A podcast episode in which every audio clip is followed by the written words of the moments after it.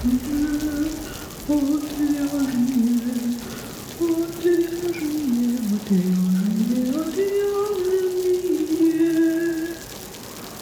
шоу. Привет, в эфире «Отвяжные» подкаст о вязании. Этот подкаст является частью проекта «Не без дела» о творческих людях, создающих крутые штуки своими руками. Я Марина. А я Катерина Радимова. Да, мы будем говорить о покупательских привычках пряжи. Катя расскажет, э, что изменилось в ее поведении. Я задумаюсь, изменилось ли что-то в моем поведении. И буду задавать какие-нибудь дурацкие вопросы. Я переехала пару лет назад в Стамбул, а вот совсем недавно пришла к Марине с темой для подкаста. Оказывается, за последние два года жизни здесь, а еще из-за коронавируса, ну, отчасти из-за коронавируса, мои покупательские привычки, как человека, который покупает много пряжи, изменились. И кажется, нам надо об этом поговорить. Ну, давай для начала, что вот на что первое ты обратила внимание, что что-то типа не так происходит, не как обычно. Я обратила внимание на это, когда в очередной раз лазила по сайту интернет-магазина и поняла, что онлайн покупать не то чтобы сложнее, мне не хочется. То есть у меня нет рефлекса пойти и купить. Покупки стали более осмысленными. А раньше ты покупала онлайн или вживую? Кажется, нужна предыстория. Раньше я жила в Москве. А в Москве можно прийти в любой магазин, купить все, что угодно, и нет никакой проблемы. Соответственно, я покупала много, потому что иногда я заходила в дружественный магазин, что-то щупала, мне нравилось, и я уносила это домой. А вот с переездом все изменилось. В Стамбуле нету магазинов с пряжей таких, как в Москве. В основном пряжа здесь это турецкая пряжа, которую рефлекторно покупать ну, не настолько хочется. А поэтому я стала заказывать через интернет. Столкнулась с первыми проблемами, что, оказывается, у нас далеко не все магазины отправляют за границу. Приходится коммуницировать с магазинами, потому что не каждый магазин, мало того, что отправляет за границу, так ты еще можешь оплатить, например, из-за границы. А еще моя любимая часть – наличие на сайте в магазинах вообще не соответствует реальности. Ну, то есть ты заказываешь, и потом понимаешь, что нет, этого нету, потому что тебе пришло письмо счастья. Ну, я, кстати, с таким не сталкивалась. Это моточная пряжа или бобинная? Да, это моточная. В основном я из мотков вяжу. Но я могу сказать, что и покупки в интернет-магазине, они действительно тормозят меня, например, тоже, потому что а, когда я покупаю в интернете, я всегда стараюсь дать себе время на подумать. Ну, то есть я собираю корзину, чем больше размер корзины, точнее стоимость товаров в ней, тем дольше я думаю. То есть я могу ходить, мариновать эту корзину день, два дня и думать, как же я сейчас потрачу столько денег на пряжу.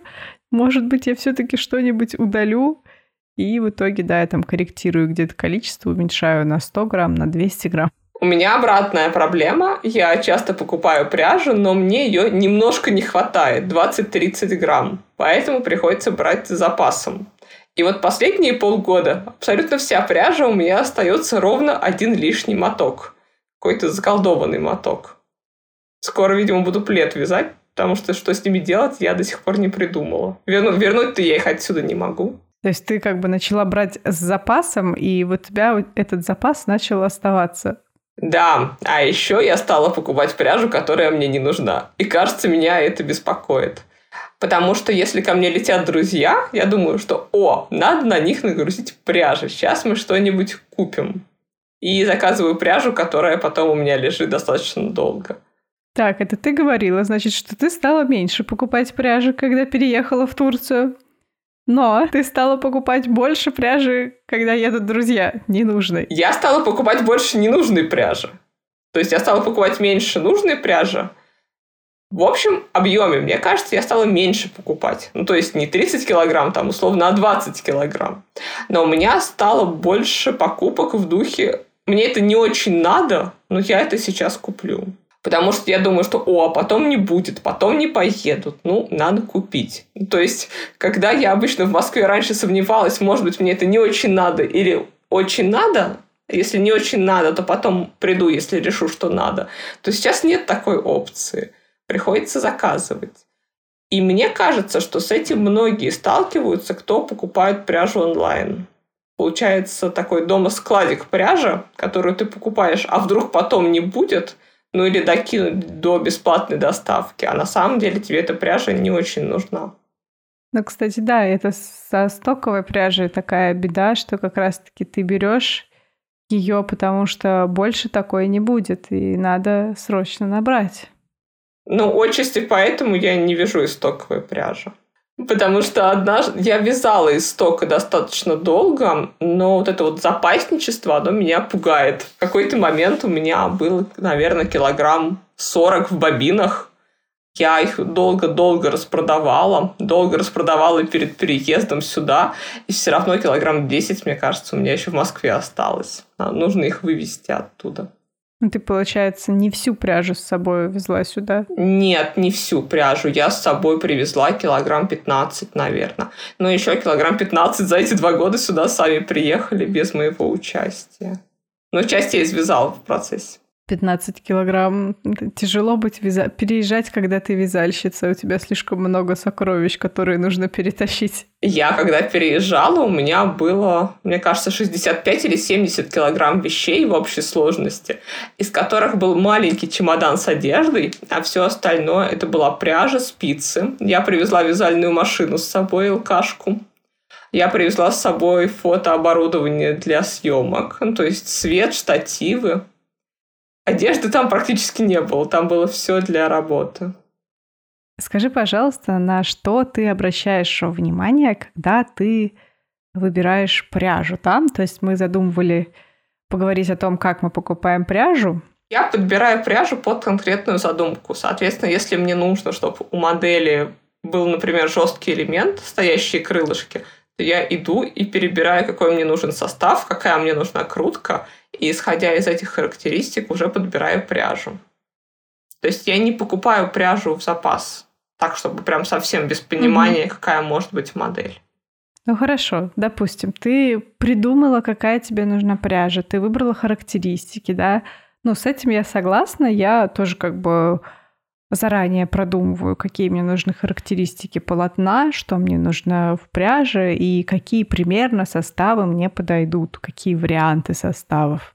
Я нашла пряжу. Мне хорошо, у меня почти всех брендов есть каталоги, либо я примерно помню коллекции, в силу того, что я вяжу из моточки, тут это попроще. Я прикидываю, какой мне артикул может подойти, и, скорее всего, я буду искать либо конкретный артикул, либо его новые аналоги. Я подписана на интернет-магазины, поэтому я знаю, что у кого есть в наличии и что в новинках. А еще у меня, к сожалению, хорошая память, именно визуальная. Поэтому я просто все это помню. К сожалению. Иногда хочется сюрпризов. А у меня, да, у меня, к сожалению, хорошая память именно визуальная. Я запоминаю все эти мотки. Иногда единственное, что не могу название вспомнить, приходится сидеть и перебирать страницы интернет-магазина. Я хочу немножечко добавить, что, ну, то есть, если нет каталога, да, и нужно как-то найти пряжу по характеристикам, да, по составу, а то работает зайти на любой интернет-магазин, где нормальный поиск, и поискать там. Ну, то есть воспользоваться э, как каталогом каким-то достаточно нормальным интернет-магазином, неважно, какие там цены. Да, иногда я использую зарубежные интернет-магазины. Так удобнее. А еще у них гораздо лучше у большинства фильтры настраиваются. О, я вот до этого не додумывалась. Причем купить я потом могу эту пряжу в России, но иногда я смотрю на иностранных сайтах, просто потому что чуть удобнее фильтр. А если я знаю артикул, ну, тут неинтересно, я его покупаю. А вот если я не знаю артикул, я забиваю название в Google и смотрю, что у людей из него получается. Во-первых, можно посмотреть на цвета, потому что в каталоге не всегда такие же цвета, как в реальности. Лучше всего найти самые отвратительные по свету фотографии, найти хорошие по свету фотографии, и в реальности приедет что-то среднее. Потому что цветопередача, конечно, боль. Это да, я тоже тысячу фотографий пересмотрела, но я искала фотографии моточков в интернете. То есть я не догадалась искать фотографии изделий. Я тут пыталась заказать одну пряжу, не нашла из нее до сих пор ни одного связанного изделия, но она новая пряжа.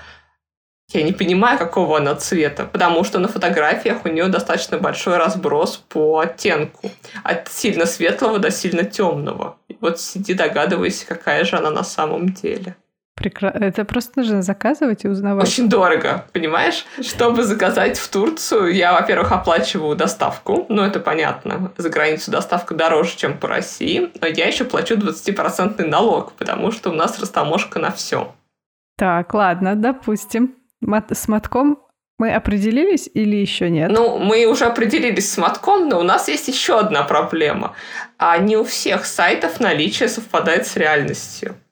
Очень часто на сайте, например, написано 14 мотков, ты понимаешь, что тебе нужно именно эту пряжу, именно 14 мотков, а потом тебе пишут письмо, Хорошо, если интернет-магазин умеет читать комментарии, что не нужно мне звонить на российский номер.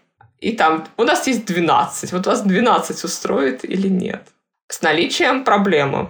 Очень, часто сталкиваюсь, что либо где-то мотка не хватает, где-то двух, и дальше у тебя вопрос. Либо ты еще раз ищешь магазин, где это есть в наличии, либо ты берешь как есть. Ну, между 12 и 14 мотками надо понимать большая разница. Но ты сейчас описала такую идеальную ситуацию, в которой ты нашла пряжу, да, доп, допустим, даже в одном магазине, тебя, допустим, устроила цена доставки или там нет каких-то особых условий доставки для заказа побольше.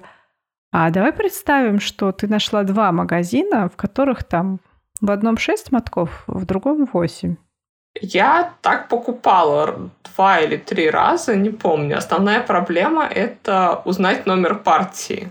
Потому что если в магазине 6 мотков, совершенно не факт, что они будут из одной партии.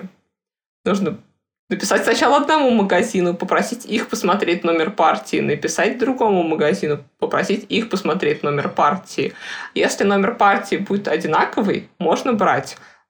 На каждом мотке есть номер партии и номер цвета. Вот плод — это как раз номер партии. Это очень важно, потому что из-за особенностей окрашивания каждая следующая партия от предыдущей может немножко отличаться. А есть ситуации, когда еще и сильно отличаются. Например, на синих и на красных цветах иногда очень большая разница. Слушай, ну тогда получается, в принципе, если ты берешь э, много мотков даже в одном магазине, тебе нужно у них спрашивать, уточнять номер партии? Ну, скажем так, если нормальный магазин, они сами проверяют, и если у них не хватает одной партии, они тебя предупредят об этом. Хотите брать как есть или не хотите? Нет, это да, это прям прекрасно, mm. потому что я пока что не сталкивалась а, с разницей цвета а, в разных партиях. У меня были казусы только, что я купила молочный и купила белый, потому что когда ты заходишь в магазин с искусственным освещением, ты не видишь разницы. Я в свое время так попалась с черным цветом. А я покупала сток, я не обратила внимания, что черный немножко отличается. И когда я уже вязала я не подумала, что пустить бобины одновременно, я их пустила сначала одну, потом другую. И уже в готовом изделии была заметна полоса перехода. Черный чуть-чуть отличался, но кто же знал, что на черном это настолько видно. Неожиданно, что на черном, да, такое бывает. Но для меня это был... Благо, это была детская вещь, но, да, я такая связала вечером, и с утра беру сшивать, так думаю, чё, чё не понимаю, почему какой-то как будто бы испачканный шарфик наполовину. Потом оказалось, да, что нашла этикетки, и у меня реально были разные мотки. Просто я не заметила. Ладно, так, мы вер... отвлеклись. Это шоу отвяжные. На что ты еще ориентируешься? Я, пос... ну, последнее время у нас же еще в моде не только осознанность, но и экологичность. Я стала по-другому воспринимать не только пряжу как пряжу, я стала по-другому воспринимать процесс производства пряжи, кто производит пряжу, из чего производят пряжу. То есть есть бренды, которые я морально не хочу поддерживать. Ну, то есть вот просто не хочу, лучше я выберу какой-нибудь другой бренд, который более этичный, более экологичный. Или выбирая из двух аналогов, более вероятно я выберу более этичный, опять-таки, бренд. Либо бренд, история которого мне понятна. А ты можешь привести примеры не совсем этичных ребят, то есть которые явно что-то не то делают? Ну, такой самый, наверное, популярный пример – это китайская норка, которая ангора, и которая вызывает гораздо больше вопросов, чем имеет ответов. И, наверное, это та пряжа, которую я обойду вокруг, потому что мне хочется понимать, что там вообще за ангора, что там за пряжа, из чего сделана эта пряжа. То есть, если уж мне хочется ангора, я пойду, не знаю, Биаджоли Модест куплю себе. Ну, или Казаграндовскую ангору. И пряжи из норки не существует, да? Да, было бы неплохо, если бы она существовала, тогда бы она как раз-таки подтверждала свои этикетки. Но, увы, это все-таки Анкора. А мне очень нравится концепция турецкой пряжи Феза. А тут, на самом деле, это два бренда. Это Феза и Утхиарнс. Это турецкая семья, а, которая трудоустраивает беженок, которая трудоустраивает женщин в тяжелой жизненной ситуации. У них ручное окрашивание, то есть женщины полностью заняты на производстве, и компания отдает предпочтение в работе как раз-таки этим женщинам. Но есть нюансы, из-за этого я до сих пор не могу пробраться к ним на производство, это запрещено. Ну, как раз-таки в целях их же безопасности. Слушай, ну это же пряжа тогда, наверное, и дорогая получается. Да, ну потому что все этичные истории и все истории, где задействованы люди, они не могут быть дешевыми.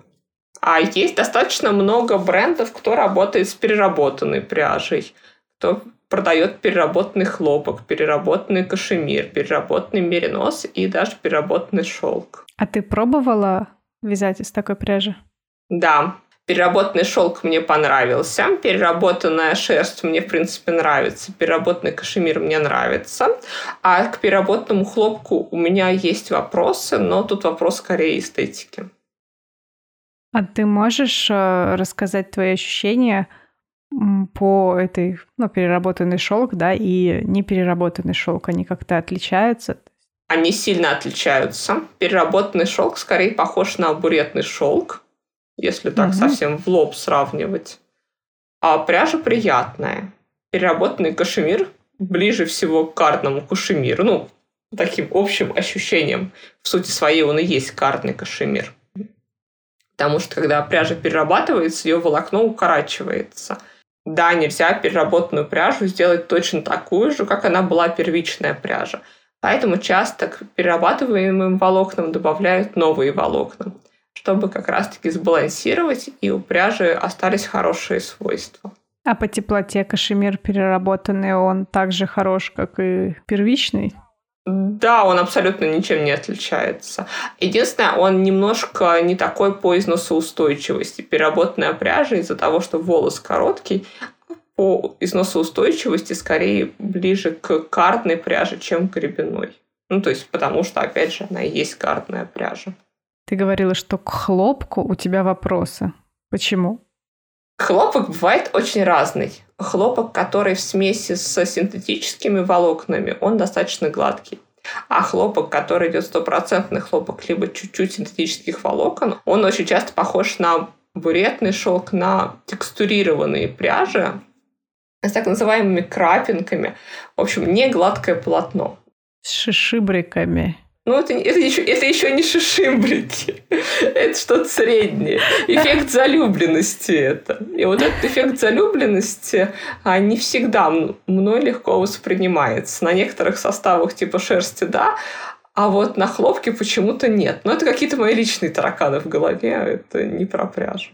А по цене эти все пряжи, они э, дороже аналогов? переработанные пряжи обычно дороже, чем первичные пряжи, либо стоят примерно столько же, потому что сам процесс переработки дорогой. Никак нельзя сделать, что, ну вот на сегодня, скажем так, может быть, через пять лет все изменится и будут супертехнологии, которые действительно удешевят процесс переработки.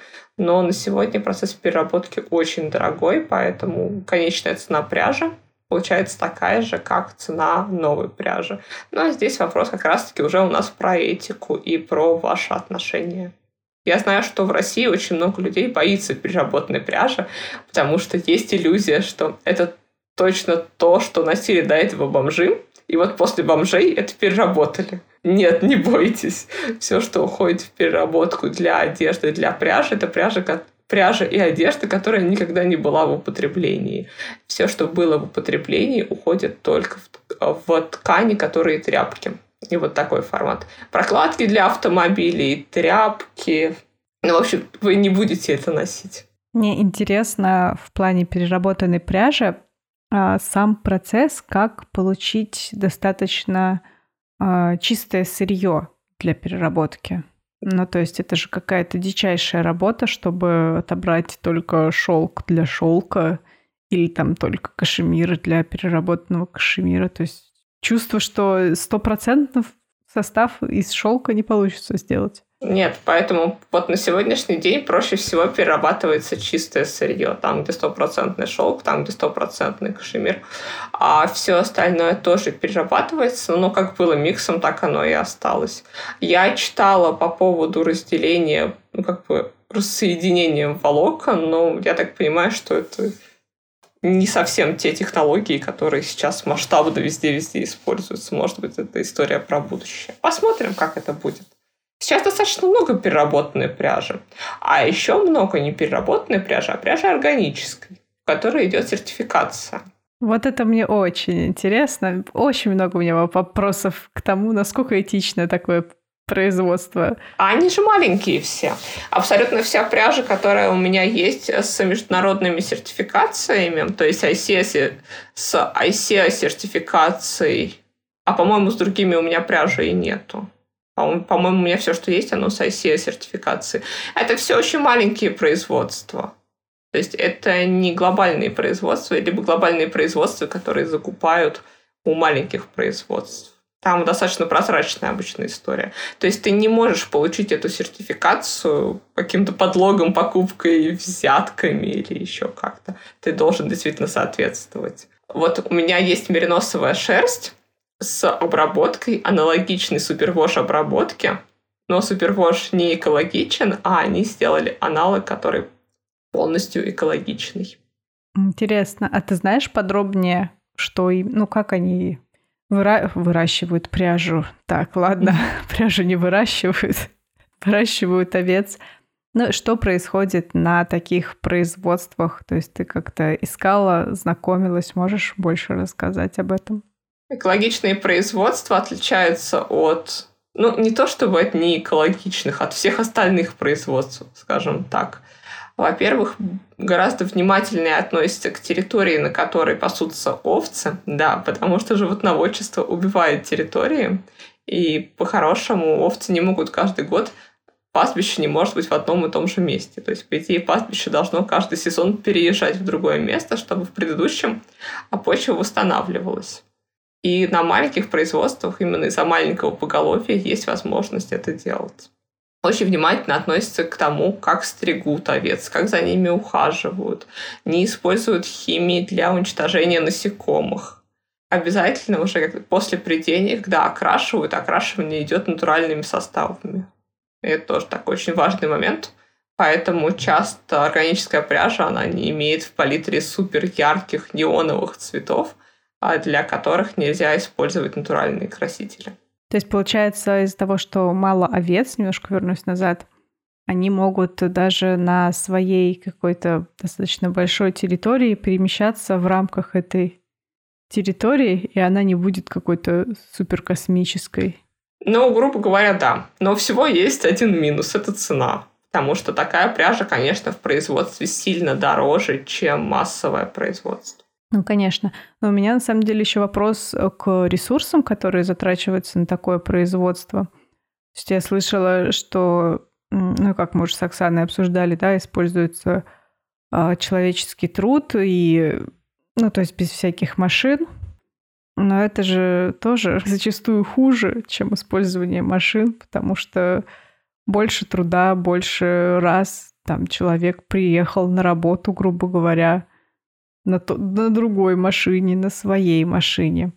Вот такие моменты меня волнуют. То есть где-то производство выигрывает, да, где-то оно использует ручной труд, но где-то оно проигрывает, потому что объемы ручного труда оказываются больше, и в общем они какой-то больший урон наносят, чем если бы использовался тот же машинный чай. Ну, машинный труд, ладно. Я, если честно, никогда не сталкивалась с тем, что для получения сертификации, для как раз-таки подтверждения, что вы все такие себя органические, вам нужно полностью заменить машины ручным трудом. Я не сталкивалась с такой информацией, а, потому что я знаю, что многие используют машины там, где это уместно. Ну вот да, то есть все разумно. А в основном речь идет про, про химию, которая как раз-таки не так хороша для почвы, что вместо нее можно использовать ту химию, которая более хороша для почвы, да, которая лучше для почвы. Более лучше. Более лучше, да. Это шоу отвяжные. Но на самом деле выбирайте более этичную пряжу, можно и из двух аналогичных, если знать подвох. Например, хлопок и конопля. Вроде бы и то, и другое будет летней пряжей, в которой летом будет приятно находиться, и, соответственно, будем ее использовать для летнего же вязания. Но все же помнят, что для одних джинсов нужно потратить 7 литров воды только для окрашивания, а еще для производства. С коноплей все гораздо проще. Конопли на одном квадратном метре можно вырастить гораздо больше, чем хлопка. Воды уйдет при производстве гораздо меньше. Поэтому, выбирая между хлопком и коноплей, конопля будет более этична и более экологична. Ну и еще один плюс – конопля будет носиться гораздо дольше, чем хлопок. Поэтому вещь наша получается более долгоиграющая. Главное, чтобы не посадили. Не посадят, не переживай. Та конопля, которая идет в производство пряжи, она не опиоидная. Ее не, нельзя курить. Ну нет, конечно, если очень хочется, то можно, но бесполезно. А по цене, по сравнению с хлопком, я даже не помню, насколько она отличается. Но пока конопля дороже, чем э, хлопок, но тут еще дело в том, что производство не настолько гигантское, как у хлопка. У хлопка очень высокая конкуренция. При производстве конопли сейчас такой конкуренции нету. А, соответственно, дефицит, соответственно, все, что дефицит, ценник выше. Впоследствии, я думаю, что производство конопли будет развиваться, их количество будет увеличиваться, и цена будет падать. Уже сейчас я обратила внимание, что во многих коллекциях стало, во-первых, гораздо больше льна, а во-вторых, гораздо больше конопли. А льна все еще больше, чем конопли, просто потому что его производство больше. Ну, оно уже давно налажено. В принципе, он у нас везде есть. А коноплю они только сейчас раз э, пробовали. Нет, но ее и раньше, на самом деле, выпускали. Но та же история, что и со льном. А в какой-то момент льняные производства были вытеснены хлопковыми производствами просто потому, что это было дешевле. Но формально производство хлопка чуть-чуть дешевле, чем производство льна и конопли. Так, а лен, ну, ну лен все-таки, мне кажется, как альтернатива хлопку именно в пряже, но он сложнее. Слушай, ну и конопля не совсем альтернатива хлопку, но выбираем из двух составов все-таки конопля, если мы говорим про этический про этический вопрос, то конопля будет более этична. А полотно, да, полотно получается немножко другое. Мне пока что крапива, что конопля очень нравится в качестве добавки. Не в качестве стопроцентного состава, а смеси с шерстью. Например, для износоустойчивости. Что конопля, что крапива, что лен. Эти волокна более износоустойчивые, чем хлопок. Поэтому, например, есть датская носочка, у которой вместо полиамида для износоустойчивости используется именно крапива в составе. Так что и вот такая экологичная альтернатива может быть. Потому что в том числе крапиву будет гораздо проще в переработке.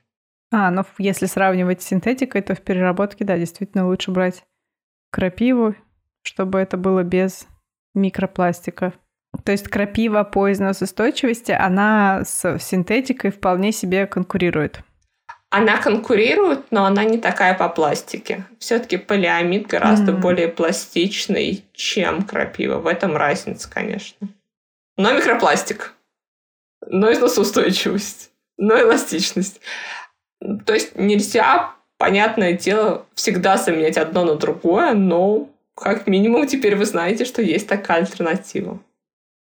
Но зато, если ты будешь э, носить эти носки с полиамидом 10 э, лет, то как бы, ну окей.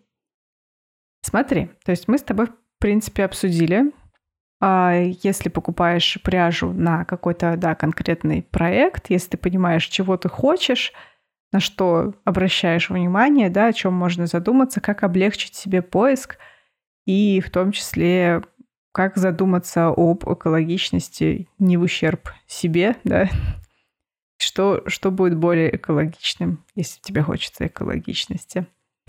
А если тебе хочется просто купить пряжу, потому что она радует глаз, потому что просто тебе хочется что-то купить, и ты тебе приносит радость покупки пряжи. Как в этом случае стоит поступать и, может быть, а, от каких а, артикулов отказываться, а какие, например, позволять, позволять своему хомяку? Если мне очень хочется купить что-нибудь ненужного, я иду покупаю носочку. Потому что два мотка носочки – это всегда носки, ну или шапка. А еще они много места не занимают при переезде. Это оказалось внезапно очень важным моментом.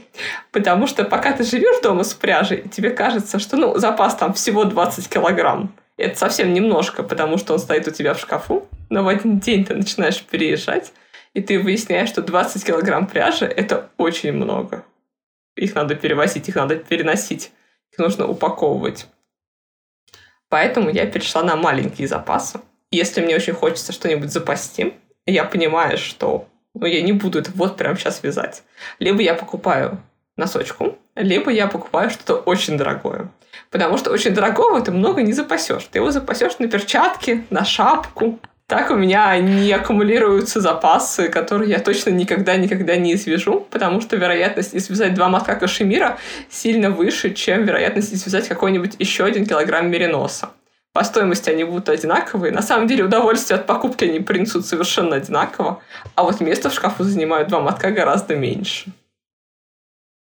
Слушай, ну я когда спорила с Оксаной, что вот как бы, если тебе хочется купить эту пряжу, обязательно попробовать ее, да, особенно когда это стоковая пряжа, что купи чуть-чуть, да, свежий образец, грубо говоря.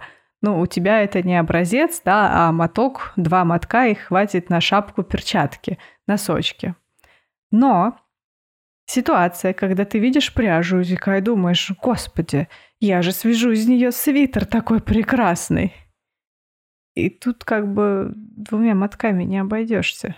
Ну, если ты четко видишь этот свитер, ну купи ты себе пряжу, если это, конечно, не последние деньги. Да, если не приходится отказываться от еды ради этого свитера, который ты никогда не свяжешь. Вот в этом-то и проблема, что накопительство пряжи плохо даже не столько вложенными в него деньгами, сколько что есть шансы, что ты никогда не свяжешь эту пряжу. Из-за того, что я вяжу сильно медленнее, чем покупаю пряжу, у меня очень часто накапливается пряжа, которую я не хочу вязать. Потому что через 3-4 года эту пряжу я, скорее всего, не хочу вязать. Потому что я ее хотела тогда вязать, но когда покупала. Но у меня были совершенно другие проекты в этот момент. Иногда, да, иногда пряжа действительно вылеживается и выстреливает. Но я обратила внимание, что у меня вот именно выстреливают определенные пряжи. То есть не вся подряд, а определенная палитра, определенная толщина. То есть э, в запас безбоязненно я могу взять какую-то базовую пряжу. Ну, там, не знаю, красивый кофейный условный кашемир, либо кашемир с мериносом, с которым точно понятно, что делать. Если не себе, то свяжу кому-нибудь.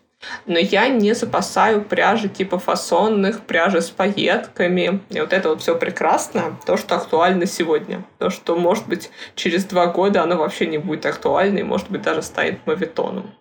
Но я к этому только вот недавно пришла. У меня все еще есть бобин с люрексом. Не спрашивайте, он секционный. Я купила две бобины с люрексом, потому что, ну, я покупала, достаточно большой был заказ, и я такая увидела этот люрекс, такая, ну, блин, ладно, возьму я люрекс, ладно. Но, но это обе бобины, там 50 и 30 грамм. Но это еще не так много, потому что у меня разноцветного да. люрекса было, по-моему, грамм 800. Потому что продавали О. его только бобиной. А я как раз наткнулась на остатки и такая думаю, ну вот это мой шанс, когда хочется, пускай, пускай будет, но мало. То есть ты говоришь, ты сейчас наконец пришла к осознанию того, какая пряжа, какую пряжу тебе стоит покупать, какую пряжу тебе не стоит покупать. Что ты делаешь э, с, ну, с запасами, да, которые ты смотришь и понимаешь, что, ну, нет, скорее всего, я из этого не, не свяжу. Пока я жила в Москве, все было просто. Я продавала все, что у меня залеживалось. И перед переездом я продала больше 10 килограмм. То есть я просто выкладывала пост в Инстаграме, и кто-то просто покупал. И это все было очень легко. Есть в Телеграме моих подружек барахолка пряжная. Канал уже, по-моему, человек на 400 или на 500. Там тоже можно что-нибудь продать свое ненужное. А вот в Стамбуле я пока ничего не продаю. Потому что если у меня кто-то из местных что-то забирает, это очень хорошо. И это еще не такая большая проблема. У меня есть другая проблема. Проблема последнего мотка. У меня почти от всех проектов остается грамм 40. Иногда моток целый. Там почти 50 грамм, типа 48 грамм. И вот что делать с этими мотками, я не понимаю. У меня есть коллекция льняных мотков. У меня есть один артикул льна, шесть разных цветов. Какой-то один моток, какой-то два мотка. Видимо, что-то будет скомбинировано. Но я уже его осмысленно собрала. А есть много неосмысленных мотков. Их я отдаю. Я нашла тут женщину, она вяжет игрушки, и, соответственно, она этот один моток может во что-нибудь превратить. Потому что, к сожалению, не из каждого одного мотка можно связать детскую шапку. А еще у некоторых нет детей, поэтому детские шапки совсем не актуальны. Всегда есть друзья с детьми всегда есть друзья с детьми, но им надо вязать, понимаешь? У меня не все друзья с детьми, они вяжущие. А если они сами умеют вязать, то, скорее всего, у них тоже есть свои один мотки. Ну, в смысле, там, связать другу, подарить, прийти в гости, подарить вместо игрушки шапку. Я не знаю, у меня на это нет времени. Ну, то есть, если я буду заниматься еще вязанием детских шапок для друзей, то я, наверное, точно сойду с ума и никогда не раскрою все мои запасы пряжи. Потому что не далее, чем на прошлой неделе, я нашла прекрасный моток, который я покупала 6 лет назад. Я просто помню, в какой стране это было и когда. Была крайне удивлена. Я и забыла про него на самом деле. Я даже не думала, что я его сюда привезла. Случайно обнаружила в запасниках. У меня самая большая проблема – это расставаться с некоторой пряжей, которую я понимаю, что я не буду вязать. Я не могу ее продать. Это моя знаменитая трехкилограммовая коробка с носочкой. Я не вяжу столько носков, но, как вы понимаете, иногда я покупаю носочку, потому что очень хочется. Да, это вот тот к тому совету, да, если хочется что-то купить, купите носочку. Ага, так, вот, вот они вот, последствия. Вот они последствия. Но понимаешь, 3 килограмма носочки это не так страшно, как это могло бы быть, если бы это было 30 килограмм мериносов. А вот носочку мне очень жалко, мне очень ее жалко продавать, я не могу ее ни отдать, ни продать. И вот она лежит, смотрит на меня. Я иногда открываю с ней коробку, она у меня в отдельной коробке лежит. Радуюсь, что она у меня есть, и закрываю коробку. И потом открываю коробку через два месяца. Получается, сейчас у тебя в запасах э, та пряжа, из которой ты... Ну, то есть она подходит под твои критерии? Да. Что базовая, там, проверенный состав, проверенная толщина или носочка? Абсолютно. И носочка, да. Носочка из этого, конечно, сильно выбирается, выбивается. Но есть еще килограмм 10, которые остались в Москве. Мы часть из них передали уже сюда, но часть там еще осталась. Там бобины в основном остались, потому что если засунуть кому-нибудь в чемодан 6 мотков, это легко и просто, то засунуть кому-нибудь в чемодан килограммовую бобину, это немножко сложнее, потому что бобины объемные. Вот, кстати, о мотках. У мотков при переезде есть большое преимущество. Они занимают гораздо меньше места, чем бобины. Их можно ужать пакетом, который без воздуха, как они называются, вакуумные пакеты. Тогда можно перевести прям очень много пряжи в маленьком объеме. С бобинами в этом плане сложнее. А если брать бобины в сочетании с мотками, то это вообще прям двойной плюс. Ты такая берешь, запихиваешь мотки в конусы, распихиваешь э, мотки между бобинами, которые там свободное место остается. Прям идеально выходит. Это шоу отвяжные. Давай, наверное, будем заканчивать. А, я задам тебе свой коронный вопрос. Сколько денег ты тратишь в месяц на пряжу? Отличный вопрос, потому что я не знаю. Ну, то есть есть часть пряжи, которую мне присылают, ее присылают на обзоры, на рекламу. За нее я, соответственно, технически не плачу. А еще, пока пряжа у меня лежит, она успевает подорожать. Вот за последнее время я трачу, наверное, в районе 3000 рублей в месяц, 4000 рублей в месяц. Ну, то есть, потому что больше, чем раз в месяц я пряжу сейчас не покупаю. Иногда даже меньше. Но я за последнее время потратила какую-то тонну денег на спицы. Я на спицы потратила что-то тысяч 12, что ли. Ну, то есть, вот там за последний месяц буквально. И вроде бы ничего не купила, просто цены выросли. Можно сделать отличный вывод, как э, перестать хомячить, просто переедь в другую страну, куда где сложно купить нормальную пряжу и куда дорого доставлять из магазинов российских. На самом деле многих тут как раз это не спасает, потому что я знаю, что многие из-за переезда а, как раз-таки начинают покупать гораздо больше. Это у меня, видимо, какая-то такая история, потому что я здесь одна сама, и из квартиры в квартиру я переезжаю в две руки, и это тяжело. А большинство, кто переезжают за границу, особенно кто переезжает к мужьям, у них получается такой сразу оседлый образ жизни, никуда переезжать не надо, и у них нет проблемы бесконечных переездов.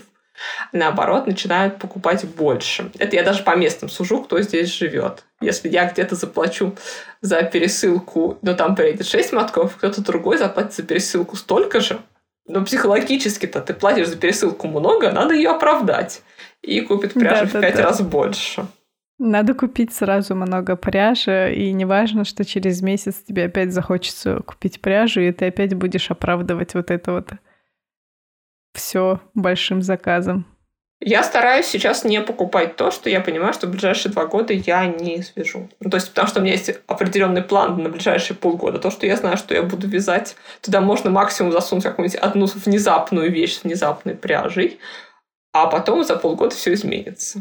И я стараюсь где-то раз в полгода перебирать запасы. Если я понимаю, что что-то мне прям совсем не нужно, я продаю. Кстати, я забыла упомянуть момент. А, ты когда говорила, что нашла моток, да, купленный в другой стране, и ты даже помнила, где ты его купила. У нас э, в чате отвяжных тоже возникла такая идея, что можно покупать в другой стране в качестве сувенира себе моток пряжи. Да, шел второй год закрытых границ, крайне актуально. Когда-то же все будет более-менее, да? Но тем более все равно люди сейчас ездят. Ну да, они ездят меньше, но ездят же. Вот, и я думаю, что те, кто хочет, тот найдет в любом, способ... в любом случае найдет способы путешествовать. Ну, я так и возила. Ну, а я подумала, что какой смысл в этом, что ты купишь моток, если ты не покупаешь какую-то именно местную пряжу, э, ну, то есть именно произведенную там в этой стране или окрашенную в этой стране, ну, то есть местного производителя локальную, то как ты вот вспомнишь из этой всей тысячи мотков, что вот этот был куплен конкретно там? Я помню. Если я забываю какую-то пряжу, я считаю, что это ненужная пряжа, нужно ее продать нужно от нее избавиться. То есть каждую пряжу я должна знать в лицо. У меня есть такая штучка. Запас мой пряжный как раз-таки регулируется, насколько я помню, что у меня есть. Если я забываю про существование какой-то пряжи, значит, эта пряжа мне не нужна. Но у меня есть гардеробом так. Если я не помню про вещь, значит, она мне больше не нужна. Можно делать пометочки, да, и у кого не такая хорошая память, типа делать пометочки. Вот, последний раз я надевала это платье 2019 году. Я стараюсь перебирать запасы пряжи примерно раз в 4-5 месяцев, иногда раз в полгода, иногда чуть чаще. Ну, здесь еще это опять-таки связано с периодическими переездами и вообще с переездами. Но и в Москве, когда я жила, я все равно перебирала пряжу, потому что чтобы моли не было, чтобы вспомнить, что у тебя есть вообще в запасниках, потому что иногда открываешь ящик, а там реально сюрприз. А что это? А кто это? Откуда оно тут взялось? Я этого точно не покупала. В каком угаре я была, когда купила это? Меня то ли к счастью, то ли к сожалению так-то миновало последнее время. У меня практически нету и не было никогда такой сильной безумной пряжи, чем я вообще думала, когда я это покупала. А с другой стороны, у меня в Москве все еще есть грамм 600 черного махера. Ну, то есть это как бы максимально не моя пряжа. Но у него есть история. Я его купила в Германии на складе стокового Рована, в которой я ехала только в одну сторону полтора часа. Поездка в одну сторону в Германии на поезде стоит гораздо дороже, чем весь этот э, махер. Он просто ценен как воспоминание теперь. То есть продать его примерно невозможно. Ну да, ну, на память это шкаф, э, да, с сувенирами называется, должен быть. Но моль. Стеллаж. Ну, не знаю, попрыскивать постоянно. Ну, только так, если, но жрут, конечно, потому что очень страшно. А в Москве была больше проблема с молью, здесь проблема с другими насекомыми, но они тоже все равно пытаются периодически завестись в коробках с пряжей, поэтому вся пряжа стоит на открытых полках. Ну, не, не, не на открытых полках, а в закрытых кейсах на открытых полках, чтобы там было хоть какое-то количество света. Хотя более правильно, конечно, пряжу хранить в темном месте. У меня вся пряжа стоит открыта, во-первых, она пылится открытая. Ну, это да, да, но зато красиво. А во-вторых, свет. Вообще в идеале пряжу хранить при а, порядка 65-80% влажности, то есть при достаточно высокой влажности. Хотя для нас, наоборот, она наиболее комфортная. И в идеале в темном месте, но я вот с темными местами больше не рискую, потому что в темных местах, к сожалению, имеет свойство заводиться жизнь. Поэтому если у вас... А, еще не надо ее хранить около батареи на балконе. Ну, это такие базовые советы. Я, кстати, в чате кто-то сказал, что вот такая пряжа, да, которая непонятно зачем куплена и в каком состоянии, она вся сложена в одну коробку и называется ящик позора или коробка позора, как-то так. А я пряжу, которую я купила зачем-то, но продавать я ее не хочу, я в какой-то момент, естественно, купила турецкой пряжи мешок просто. Лежал он у меня, лежал. А я в результате нашла женщину в тяжелой жизненной ситуации и отдала ей. Ну, то есть, потому что ей точно нужнее. И вот все эти ящики позора, мне кажется, их надо тоже так отдавать. Ну, потому что нам они все равно как бы не очень нужны. А есть люди, кому они точно пригодятся. А пряжу я вот не рискую брать в темное место, потому что мне нужно, чтобы она была у меня всегда на виду. И мне было стыдно, что я до сих пор из нее что-то не связала. Ну, либо если как бы что-то забыла, то вот я всегда понимала, что у меня есть, и всегда в первую очередь примеряла имеющуюся пряжу на то, что, ну, на свои задумки. А, вот, кстати, о, заб... о том, что мы забываем, что у нас есть. У меня периодически случается, что я два раза покупаю одинаковую пряжу. Вот это странная штука. Ну, то есть это будет не тот, же, не тот же самый артикул, тот же самый цвет, но это будет очень близкая пряжа, потому что вкусовые, видимо, предпочтения, они какие-то определенные. И у меня есть три артикула, очень похожие между собой, которые куплены совершенно спонтанно. Ну, то есть они не должны были встретиться, но по факту я выяснила, что они абсолютно одинаковые. Ну, или почти одинаковые. Каталог вести это для слабаков, надо все помнить. Каталог вообще было бы неплохо, потому что я знаю, что многие на, Ravel, на Ravelry делают э, каталог своей пряжи, там достаточно удобно это сделать. А еще можно посмотреть, да. что из этой пряжи вязали другие, и можно посмотреть, как она ведет себя в разных цветах. Например, если у вас градиенты. Ну, на Ravelry действительно хорошо выглядит каталог, особенно если ты не ленишься сделать красивые фотографии – то ну, действительно выглядит классно. И мне нравится, что можно отсортировать по цвету и еще по каким-то свойствам можно тоже отсортировать. По толщине, по-моему. Но я пользовалась только по цвету, потому что мне нужно было буквально малюсенький кусочек, да, попросить у подруги, и, соответственно, я просто... Она мне говорит, ну ты посмотри, что у меня там есть. И я в ее огромном каталоге листала и посмотрела по цветам, подходит мне что-то или не подходит. И также, тоже буквально на днях в чате это обсуждали, кто-то делает просто в Excel табличку, ну и там, собственно, все записано. Ну и там а, удобнее в смысле сортировки, что можно записать, ну, особенно если это бобинная пряжа, да, то есть все-таки Ravelry, Ravelry, он больше для моточной, для бобинной. Там уже не получится посмотреть что, ну, особенно для стоковой, там не получится посмотреть примеры. И в этом смысле удобно действительно записать в таблицу, записать метраж, э, количество сложений, плотность вязания, если это связано на вязальной машине, ну и какие-то другие характеристики, которые важны тоже отмечать. Это действительно удобно. Еще бы делать все это. Слушай, ну я как бы ленюсь сделать э, каталог именно пряжи, я делала, записывала, какая у меня есть пряжа, но как-то мне это не зашло. Мне удобно именно табличка, куда я записываю все, что я связала.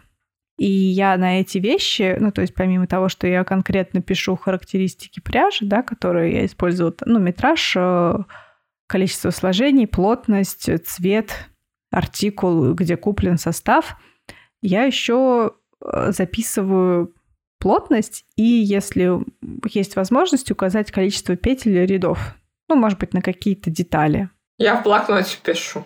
У меня специальный блокнот более-менее отсистематизированный. Я пишу тоже в блокноте, но в блокноте, э, как бы блокнот имеет свойство заканчиваться. И носить с собой пять блокнотов — это не вариант. Ну, тем Есть более... такое. Да, да, они заканчиваются. И поэтому я как бы все из блокнотов в блокноте как бы более подробно написано, я описано, как я это вижу. А в табличке именно такая небольшая информация, то есть, э, может быть, количество петель на шапку из конкретной пряжи, плотность, потому что оказывается, что спустя полгода очень быстро все забывается. Ты уже не помнишь, как ты вязала эту шапку, на какой плотности, сколько петель, и легко просто зайти в табличку и посмотреть характеристики там. Я как-то забыла указать, во сколько ниток я вязала. То есть вязала абсолютно одинаковые шапки из одного артикула. Но в какой-то момент меня переклинило. Я почему-то решила, что я вяжу не из шести, а из пяти ниток. И, в общем, часть шапок была совершенно другая. Потом меня осенило, что что-то здесь пошло не так явно. У меня тоже был такой косяк. Я почему-то на свитере, то есть на образце я вязала... Свитер был интарсией, на, образ... на образце я вязала в три нити, а на свитере переклинила, и я связала в две этот маленький кусочек. Благо он был маленький, ну типа с ладошку. Потом я вручную добавляла одну нить. Как бы я сначала долго не могла понять, думала, после стирки ситуация изменится, а потом она не изменилась, и я поняла, что, видимо, я косякнула с числом нитей. Слушай, да это же прям самое максимально странное занятие, которое я слышал, добавлять одну нить. Я не могла оставить, ну некрасиво было. Ну, понятно. А перевязывать это вообще, ну, не вариант. Я столько времени убила на вязание этой долбанной интарсии, что это просто худшее, что я могла представить, и проще было реально быстренько пройти с ниткой. Тем более я все равно там вышивала еще другим цветом поверх, поэтому, ну, там, Пять часов больше, пять часов меньше, чё, какая разница? Это шоу отвяжные. Кать, спасибо большое, что пришла, поделилась э, своими способами борьбы с хомякозом. Я думаю, что эти способы могут оказаться вам полезны, если вы прослушали выпуск про то, как перестать хомячить, и задумались, а как перестать хомячить, то есть такие небольшие лайфхаки, небольшой жизненный опыт, соображения, как можно перестать это делать и как подходить э, к покупкам пряжи более осознанно. Добавляйтесь в наш чат отвяжных в Телеграме, ссылка есть в описании к выпуску. Там, к сожалению или к счастью, далеко не всегда про вязание. Последнее время там обсуждаются довольно странные темы, так что если вы хотите попасть в такое странное место, то добавляйтесь. Но про вязание там, правда, редко. Спасибо за ваши отзывы, за поддержку. Большое спасибо спонсорам подкаста Любе Марине, Маше, Александре, Наталье и Софье. Поддержать проект можно по ссылке в описании выпуска. Это делается ВКонтакте. И, кстати, спонсорам подкаста доступны выкройки изделий, которые я вяжу. Марина, спасибо, что меня пригласила. Мне было очень приятно поделиться моим опытом. Надеюсь, он кому-нибудь пригодится. И пока-пока. На этом все. Спасибо, что были с нами. И не забывайте вязать, пока слушаете подкаст «Отвяжные».